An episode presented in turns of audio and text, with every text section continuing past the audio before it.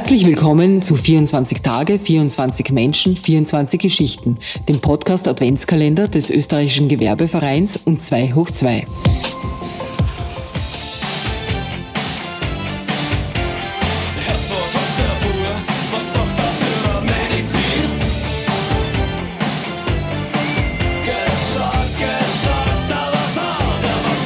Herzlich willkommen bei 24 Tage, 24 Menschen, 24 Geschichten. Mein Name ist Sascha Ladurner und wir starten jetzt gemeinsam in diesen Tag. Heute ist Samstag, der 10. Dezember und wir sprechen heute über das älteste Gewerbe der Welt. Und Sie wussten das sicher, es geht ums Bierbrauen. Stefan Hülber braut, seit er 16 Jahre alt ist, sein eigenes Bier. Eigentlich ist er gelernter Process Engineer und hat einen Master of Science in Bioverfahrenstechnik. Liebt Bier und seine Geschichte und seine Masterarbeit trägt dementsprechend auch den Titel Auswirkung von lebender Hefe auf die Flaschengärung bei Bieren.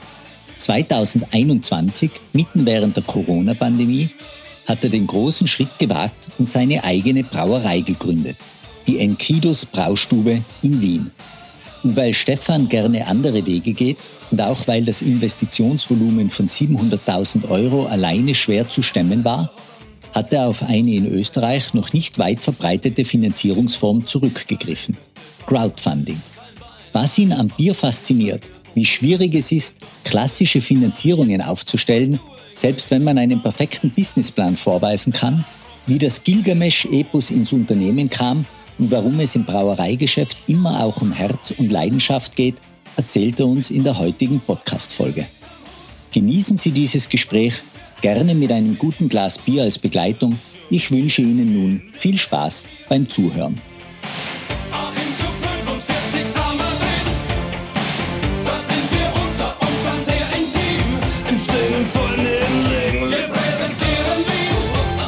Dann sage ich herzlich willkommen, Stefan Hülber, bei uns im Podcast. Ja, servus.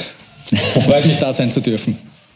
Stefan, du hast ja einen Master of Science in Bioverfahrenstechnik, bist eigentlich Process Engineer, wie man das nennt. Hast dich aber entschieden, ein eigenes Unternehmen aufzubauen, aber nicht irgendein Unternehmen, sondern du betreibst das, was man so landläufig als Microbrewery bezeichnet. Enkidus Braustube heißt deine Brauerei. Erzähl uns einmal ganz kurz, was genau macht ihr und was für Bier braut ihr? Ja, also Microbrewery, also alle Brauereien, die weniger als jetzt mal 50.000 äh, Liter auf einmal produzieren können. Wir produzieren ja nur 1000 Liter auf einmal, so zum Vergleich. Die Otterkringer Brauerei hat 50.000 Liter pro Sudkessel, das heißt, die kann das 50-fache von uns in einem Sud produzieren. Das versteht man langläufig unter einer Microbrewery. Ich mag diesen englischen Begriff gar nicht so gern, weil im Grunde Brauerei aus der Geschichte heraus war immer etwas sehr Regionales, etwas Kleines, ja, wie man es heute noch in Franken kennt, wo jedes Dorf eine eigene Brauerei hat. Und die Überlegung war ganz klar, während Corona, wir haben 2021 mitten im Corona-Jahr gegründet, und der Hauptgedanke war, ich kriege nirgends mehr frisches Bier. Ich kriege überall Dosenbier, ich kriege Flaschenbier im Supermarkt, ja, keine Frage. Ich kriege Industriebier, ich brauche selber, seit ich 16 bin, Bier. Habe natürlich Freunde versorgt in der Pandemie, man muss ja für seine Freunde da sein und hatte selber nichts mehr zum Trinken. Und gesagt, okay, da müssen wir vergrößern. Und äh, dann war es auf einmal klar, naja, neues Equipment kostet mehr Geld, dann müssen wir mieten, dann muss man seine frisst das andere. Und auf einmal ist man bei einer 1000 Liter Brauerei, einem Investitionsvolumen von 700.000 Euro. Und überlegt sich, gut, wie kann ich das jetzt auch sinnvoll machen? Und wenn man sich anschaut, was die Konkurrenz macht oder auch die Freunde in der Branche machen, mm, geht es immer mehr in die Richtung sehr, sehr spezieller Bierstile in diesen Microbreweries. Und wir haben gesagt, warum eigentlich? Warum machen wir kein Bier, das jeder trinken kann? Aber auch in verschiedenen Sorten, so wie es vom Brot verschiedene Sorten gibt, die jeder essen kann. Und dann gibt es wieder ganz spezielle Sorten, die vielleicht nicht jedem schmecken. Und wir haben gesagt, wir machen halt ein Bier, wo man halt auch wirklich einen Liter mal am Tag trinken kann, ohne Probleme. Ein bisschen weniger Kohlensäure, ein bisschen weniger Alkohol, dafür geschmackig voll da. Und das haben wir uns auf die Fahnen geschrieben. Und die, die Namen von eure Biere, die sind ja ein bisschen sehr speziell. Grandscherben. Absolut. äh, wie, wie kommt man auf diese Namen? Ja, meistens sind wir betrunken. Na, ähm, ich bin zwar aus Transdanubien, wie es so schön heißt, aus dem wunderschönen 21. Bezirk, lebe jetzt derzeit im 22. Bezirk, dort wird auch die Brauerei sein. Wir sehen uns aber als Wiener und deswegen haben wir uns gedacht, naja, Biere brauchen eine Persönlichkeit. Ja. Ein, einfach ein helles Bier kann ich im Supermarkt auch kaufen. Da brauche ich nichts dafür. Wenn ich jetzt aber an den Grandscherben denke, das ist ein Sauerbier, da weiß ich mit dem Namen schon, was mich erwartet. Ja, wenn ich an einen Blärmpel denke, dann denke ich an ein einfaches Bier, ein leicht trinkbares Bier, ein leichtes Dunkles. Wenn ich an einen Schani denke, dann denke ich an die Seele des Wieners, an die Arbeiterklasse, dann denke ich wirklich an einen Arbeiter, arbeitenden Menschen, der kurz Bier trinken kann. Und so überlegen wir uns natürlich Namen, mit denen man sich auch identifizieren kann. Mhm. Ähm, du hast vorher jetzt schon ein bisschen angeteasert, quasi wie du ähm, zum, äh, zum Bierbrauen gekommen bist. Also offensichtlich beschäftigt dich das schon seit geraumer Zeit. Du hast ja sogar deine Masterarbeit äh, zu dem Thema geschrieben, Auswirkung von lebender Hefe auf die Flaschengärung bei Bieren. Warum fasziniert dich Bier so sehr? Warum fasziniert Bier uns Menschen so sehr? Also es gibt jetzt seit 13.000 Jahren, es gibt kein biotechnologisches Produkt, das älter ist.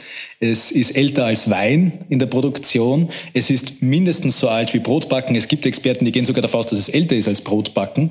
Und es ist wahrscheinlich einer der Gründe gewesen, warum wir überhaupt Zivilisation gemacht haben. Also es gibt kein Volk auf der Erde, kein Land auf der Erde, das Bier nicht kennt.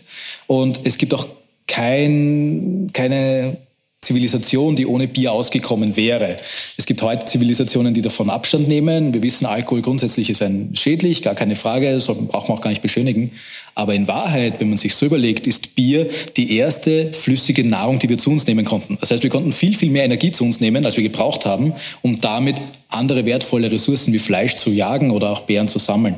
Und wenn man sich jetzt anschaut, da man mit eigentlich nur vier Rohstoffen, Wasser, Malz, Hopfen und Hefe, so eine Vielzahl, wir reden weltweit von mittlerweile über 100 verschiedenen Bierstilen. Und da reden wir noch gar nicht von Unterbierstilen, produzieren kann, das ist natürlich faszinierend. Erzähl uns ganz kurz, ähm, was der Name selber bedeutet, weil ich glaube, da steckt ja eine ganz schöne Geschichte dahinter. Ja, nicht nur eine schöne, es ist die älteste Geschichte der Welt, da sind wir wieder bei sehr, sehr alt. Der Enkidu ist aus dem Gilgamesch-Epos entlehnt, im Endeffekt ein Ungeheuer, das als Strafe der Götter auf die Erde geschickt wird und die Soldaten vom König Gilgamesch nehmen dieses Ungeheuer gefangen und eine Frau reicht ihm Bier und Brot und mit jedem Schluck Bier, den der Enkidu zu sich nimmt, wird er immer menschlicher, wäscht sich, rasiert sich, um am Ende ein ganzer Mensch zu sein. Und die Überlegung, dass man durch Bier zum zivilisierten Menschen wird, die hat mir natürlich sehr gut gefallen. das ist eine sehr schöne Geschichte. Machen wir einen kleinen Themenwechsel. Ich möchte ein bisschen was über die Gründung und über ein paar Sachen äh, erfahren gerne, die ihr vielleicht anders macht als, als andere Unternehmen. Du hast schon gesagt, ihr habt 2021 mitten in der Corona-Krise gegründet. Wie du auch gesagt hast, verständlich, der Bierbedarf offensichtlich war in der Zeit höher. Aber ihr beschreitet ja äh, in Finanzierungsfragen Wege, die in Österreich eher ungewöhnlich sind. Gar nicht einmal nur in der, in der Brauereiszene, sondern generell. Äh, nämlich ihr habt auch eine Crowdfunding-Kampagne gelauncht. Und wenn ich es richtig gesehen habe, hat euch die jetzt einmal heuer knapp 125.000 Euro eingebracht. Erklär uns einmal, was habt ihr jetzt mit dem Geld vor? Was sind da eure Ziele und Vorgaben auch seitens der Investoren? Ja, also das ist ja das, das äh, Spannende gewesen. Wir haben 2019, 2020, nein 2020. 2020 äh, hatten wir den Businessplan fertig, dank der WKU, geförderter Unternehmensberater. Ich bin ein super Bierbrauer, bin super Techniker, ich weiß, wie eine G&V ausschaut und der Bilanz, aber es ist ganz gut, wenn ein Experte mal drüber schaut. Und dann haben wir das durchgerechnet. Plan hat super gepasst. Businessplan hatte dann 20 A4-Seiten, die kein Mensch mehr lesen wird, außer eine Bank. Am Ende ist halt rausgekommen, wir haben ein gewisses Investitionsvolumen, 700.000 Euro. Und mein Unternehmensberater hat sich zu mir umgedreht und gesagt, so schön, und wie viel hast du davon als Eigenkapital? Ich gesagt, naja, 10.000. Da habe ich halt mühsam zusammengekratzt aus meinem Job. Er hat angefangen zu lachen, hat gemeint, das wird sich nie ausgehen, aber es ist ja wurscht. Äh, bezahlt ist bezahlt, ja gut. Dann nochmal ein großes Danke an diesen Menschen. Auf jeden Fall ähm, bin ich damit zu den Banken gegangen. Ich habe dann auch Banken zurückgerufen, gesagt, super Businessplan, einer der besten, den wir schon lange gesehen haben, super aufbereitet, das macht alles Sinn. Aber ich, Sie denken, ich habe beim Eigenkapital einen Kommafehler.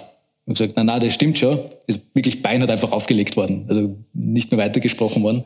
Und dann war die Frage, gut, was machen wir? Entweder wir finden einen großen Investor, der einfach Eigenkapital hineinsteckt, oder wir finden viele kleine, die Geld hineinstecken. Und Crowdinvesting ist dank Plattformen wie Conda und einem äh, Daniel Horak mittlerweile sehr, sehr einfach im Grunde, wenn man sein Geschäft versteht. Weil die sich um das kümmern, was die können, nämlich finanzieren.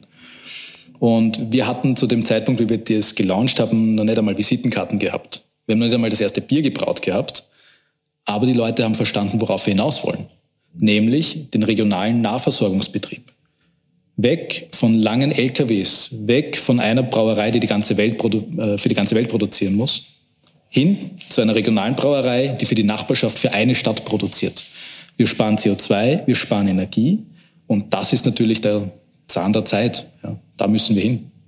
Das war dann für uns auch sehr spannend, wie wir innerhalb, ich glaube, von ein paar Tagen hatten wir 50.000 Euro zusammen. Das war das, das war schon das Höchste. Damit haben wir äh, gar nicht gerechnet, dass wir so viel kriegen und wie dann am Ende 124.700 irgendwas rausgekommen ist, äh, haben wir verstanden, okay, den, den Leuten gefällt die Idee. Ja. Es sind über 100 Leute, das durchschnittliche Investitionsvolumen sind 2000 Euro und es ist eine großartige Sache, um sich als Mensch der Gesellschaft, als Bürger dieses Landes am Unternehmertum zu begeistern. Mitzuarbeiten, mit Teil einer Geschichte zu sein, zu sagen zu können, mir gehört ein Teil dieser Brauerei, mir gehört ein Teil von diesem Konzept, ich habe das gefördert und ich habe die damals groß gemacht. Und das vergessen wir diesen Leuten auch nicht. Die sind bei uns natürlich, wir sind in ganz engen Kontakt mit unseren Investoren. Und das ist großartig. Also ich kann das wirklich nur jedem ans Herz legen, das zumindest einmal in seinem Leben gemacht zu haben. Und jetzt muss ich noch zum, zum Abschluss ähm, noch ein bisschen auf den ganzen Biermarkt selber so eingehen. Der hat sich ja, wenn, wenn ich mir das jetzt selber anschaue, von meinem eigenen Konsumverhalten her auch in den letzten 10, 20 Jahren, würde ich jetzt mal sagen, relativ fundamental äh, geändert. Damals hat überall eigentlich diese großen bekannten Brauereien gegeben, die in der Zwischenzeit meistens schon Bestandteil von äh, noch größeren äh, Playern sind. Es gibt auf der Welt drei, vier ganz große. In der Zwischenzeit aber gibt es eben auch diesen Trend zu unabhängigen kleinen Brauereien. So genau das, was ihr jetzt auch macht steigt auch ständig an, dieser Trend. Und jetzt fällt mir aber auf, auch die Großen dürften das irgendwie jetzt spitz gekriegt haben und versuchen da jetzt vielfach ähm, auf diesen Zug auch aufzuspringen. Manchmal erfolgreicher, manchmal plumper, äh, platzieren sie Marken und, und eigene Biere, die ein bisschen so diesen, zumindest den Eindruck erwecken sollten, sie, sie kommen aus so einem Segment. Wie schafft man es da als wirklich kleine und unabhängige Brauerei, sich trotzdem durchzusetzen? Was macht sie anders? Was macht sie besser als diese großen? Wir, wir, wir haben einen großen Vorteil. Für die Großen, das haben sie eine Zeit lang gemacht, sie haben kleine aufgekauft die Marke übernommen und ihr normales Bier unter dem Namen verkauft. Mittlerweile sind sie dazu übergegangen, tatsächlich auch kleine Brauereien zu betreiben, machen da auch ganz passable Biere, möchte ich gar nicht abstreiten. Ob das jetzt eine Braunion mit der äh, Kaltenhausener Botschaft ist zum Beispiel, die in Wien ist, oder die in Kaltenhausen auch generell ein sehr gutes Bier brauen mit Martin Simeon früher als Braumeister. Ähm, oder auch die Otterkringer Brauerei mit dem Brauwerk. Ja. Das ist natürlich für diese Brauereien ein Nischensegment, wo wir sagen, wir holen da einfach noch ein paar Euro raus. Für uns ist es die Existenz, für uns ist es die Seele und das kriegen die Leute mit. Also ich stehe nicht nur in der Brauerei, ich stehe am Samstag am Markt, ob stürmt, ob schneit, wenn der Markt ist, stehen wir dort und wir vertreiben dort Bier. Wir verkaufen da eine Flasche oder ich verkaufe einen Kasten. Ich stehe dort mit der Zapfanlage und zapfe ein Bier. Wir haben jetzt ein Glühbier entwickelt für die kalte Jahreszeit. Den Leuten wird immer bewusster, wer der Produzent ist. Und das schafft natürlich eine Transparenz und eine Vertrautheit, wo ich gerne bereit bin, ein paar Cent mehr zu zahlen, aber ich weiß, wo kommt das Bier her? Wer hat's gemacht? Und das trifft ja nicht nur Bier, das trifft alle Lebensmittel, das trifft alle Produkte mittlerweile. Nah, regional, transparent. Ich, bei mir rufen um 19.30 Uhr am Sonntag Leute an, ob sie einen Bierdeckel haben können. Und das Einzige, was ich mache, ist, ich gehe zu meinen Bierdeckeln, hole die raus, gebe in einen Briefkopie und am nächsten Tag, am Montag, schicke ich's weg. Einfach, weil ich weiß, die freuen sich drüber. Und diese Seele, die kann kein Mensch der Welt kaufen. Das kann man nur haben oder nicht. Das machen wir anders. Stefan, ich würde sagen, wir haben das Thema einmal sehr gut umrundet, sind jetzt auch um einiges schlauer, äh, wenn es ums Thema Bier geht, aber auch wenn es ums, ums Thema äh, Seele für das eigene Unternehmen geht und auch wie man äh, vielleicht mit finanziellen Startschwierigkeiten trotzdem äh, erfolgreich gründen kann. Das ist, glaube ich, ist eine sehr spannende und interessante äh, Einblick gewesen. Ja, vielen Dank, dass du uns in diese Welt des Bierbrauens eingeführt hast. Ähm, ich wünsche dir, deiner Familie, deinem ganzen Team, allen noch äh, frohe Weihnachten und ein sehr erfolgreiches Jahr 2023. Danke dafür, dass du dir die Zeit heute genommen hast, bei uns zu sein. Danke, dass ich da sein durfte. Glückwünsche natürlich ebenfalls an alle und auch an alle, die es hören. Vergesst nicht, auch in den dunklen Jahreszeiten, es ist Leuten eventuell kalt. Nehmt die paar Euro und wenn ihr sie nicht in Bier investiert, dann zahlt doch bitte was für die Gruft oder macht etwas fürs Kältetelefon. Es gibt Menschen, die haben das wirklich notwendig. Danke. Danke, Stefan.